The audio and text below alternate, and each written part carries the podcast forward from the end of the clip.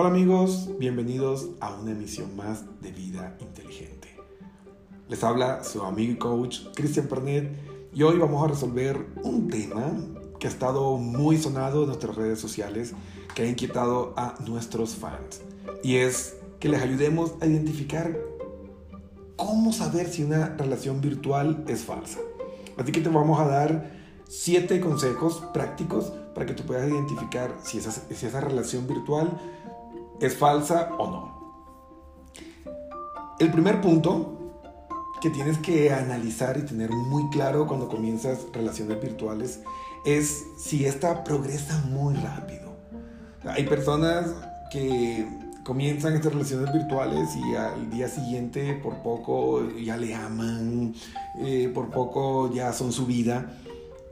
Y estos cambios y esas manifestaciones de tanto amor en tan poco tiempo no suelen ser genuinas, ya que el amor tiene etapas que no te puedes saltar. La primera es la atracción sexual, ¿sí? esa parte química de me gusta lo que veo. Luego viene el enamoramiento, que es cuando te comienzas a enganchar con todas esas cualidades y virtudes que tiene la persona. Luego del enamoramiento, sin excepciones, tienes que pasar por el desamor que es cuando comienza a morir esa imagen idealizada, es decir, la persona que tú creías que era y comienza a descubrir quién es en realidad. En ese punto hay dos caminos, o resulta que el ser real te gusta aún más que el que tú imaginabas que era, o sencillamente no te gusta y se acaba. Y una vez que se supera esta parte del desamor, solo ahí puede llegar al amor real o al amor maduro, que es ya con conocimiento de causa que a pesar de los defectos y virtudes que esta persona puede tener, aún así tú podrías seguirla amando. Entonces se dan cuenta que son procesos y desde la química sexual hasta el desamor son dos años a dos años y medio químicamente hablando. O sea, tiene ese rango de dos años a dos años y medio. Así que es imposible que una persona que recién te conozca ya te ame. Entonces hay dos opciones. Una es una persona con una tremenda inmadurez emocional y todo lo que es apresurado y afanado termina mal. O dos, es una persona que tiene malas intenciones y quiere eh, envolverte emocionalmente para poder conseguir ventaja. El segundo punto que tienes que analizar y es fundamental es si la persona nunca quiere hacer videollamadas contigo. Por una sencilla razón. Si está ocultando o está manipulando de alguna forma su perfil y su identidad, pues en video te va a dar cuenta. Yo he tenido casos curiosos que me han consultado donde resulta que un hombre se hizo pasar por mujer y una mujer se hizo pasar por hombre y no, o sea, unos show y unos relajos completos. Entonces si la persona rechaza los videos, pues evidentemente está ocultando algo, puede ser su edad, puede ser que no corresponde eh, el perfil que puso, la foto que puso, o algunos sí, son ellos, pero ponen una foto de 20 años más jóvenes. Entonces, cuando ya encontramos estos rechazos para vivenciar virtualmente y poder tener un contacto más real, más profundo e íntimo, si no lo hace, pues banderas rojas porque algo no está bien. El punto número 3 va muy conectado con el 2. O sea, no te darán tu información de redes sociales. Obvio, si yo estoy ocultando y no tengo buenas intenciones, pues no me conviene y no te voy a querer dar mi perfil en redes sociales porque va a descubrir realmente que la tengo. Eh, una de las mentiras típicas en estos grupos o estas apps como Tinder y similares es que hay personas casadas que entran ahí para buscar aventuras. Entonces no te van a dar el perfil jamás porque va a salir que están casados, que tienen hijos o que están en una relación formal. Entonces algo están ocultando. Entonces, si no te quieren dar la información de redes sociales y a esto le sumamos eh, el rechazo a una videollamada, pues ten la seguridad de que algo está ocultando y no tienen buenas intenciones. Entonces, si las relaciones no se transparentan y no se vive una honestidad emocional, pues nada bueno va a salir de ahí y mejor deja de perder tiempo. El cuarto punto, que es muy importante también, que nos va a dar información para ir analizando la validez o la valía de este tipo de relaciones es que cuentan historias que parecen falsas. O sea, cuando tú ves una historia que parece demasiado buena para ser verdad, pues probablemente no es verdad. Siempre hay que buscar validación. Y por eso es importante las redes sociales, porque si yo te digo que por poco soy médico y en mis redes sociales estoy limpiando piscinas sin desmeritar a la persona que se dedica a la limpieza y el cuidado de, estos eh, áreas del hogar, que no tiene nada de malo. El problema es si yo miento y quiero mejorar mi perfil sesgando y cambiando las cosas. O sea, es el engaño, es la falta de honestidad. O sea, una persona se puede dedicar y puede tener cualquier tipo de trabajo porque todo trabajo es digno y aún así tener una gran valía. Pero si tiene que mentirte para poder llegar a ti, pues de entrada ya las cosas van mal porque la pregunta es, si te mintió en esa etapa de la relación, ¿qué más te podría mentir y qué más podría hacer después? Entonces hay que analizar muy bien eh, todas estas cuestiones de las historias que a veces no cuadran o te das cuenta luego y cambiaron detalles importantes o hay pequeños detalles que no cuadran. Entonces esto puede ser indicios de que la persona está mintiendo. Entonces igual banderas rojas y jala el freno de mano para que puedas analizar y estudiar mejor la situación. El quinto punto es que piden dinero. Muchas de estas personas utilizan estos medios para estafar literalmente a las otras personas y se inventan enfermedades, se inventan cosas y hay mucha gente que cae y luego descubren con tristeza que han sido timados, que esa persona nunca existió, que ha sido un perfil falso eh, y pierden su dinero, su tiempo y sobre todo el daño emocional porque el dinero se recupera pero el daño emocional nos puede tomar mucho tiempo. Así que si comienzan a pedirte dinero, si comienzan a, quererte comprometer en cuestiones de inversiones y todo eso, freno de mano, porque probablemente si los otros puntos de arriba eh, no están despejados completamente, pues puede estarse enfrentando ante un timador. Ahora, si ya le conoces bien, si ya han pasado años y tienen un desafío y un problema o algún proyecto juntos, pues todo bien, no hay ningún problema. Pero recuerden, los meses saben verdades que las semanas desconocen. Siempre es bueno darle tiempo al tiempo, sobre todo en este tipo de relaciones. Y en todas, ¿no? Incluso una relación presencial debe pasar por los mismos filtros, adaptados obviamente a una relación presencial. Pero en la parte virtual igual tienes que darle tiempo. El que ama espera. Entonces, si no es capaz de esperar para poder avanzar en la relación, pues probablemente eso no sea amor y es mejor alejarse. El sexto punto tiene que ver más con la cuestión de las intenciones de la persona.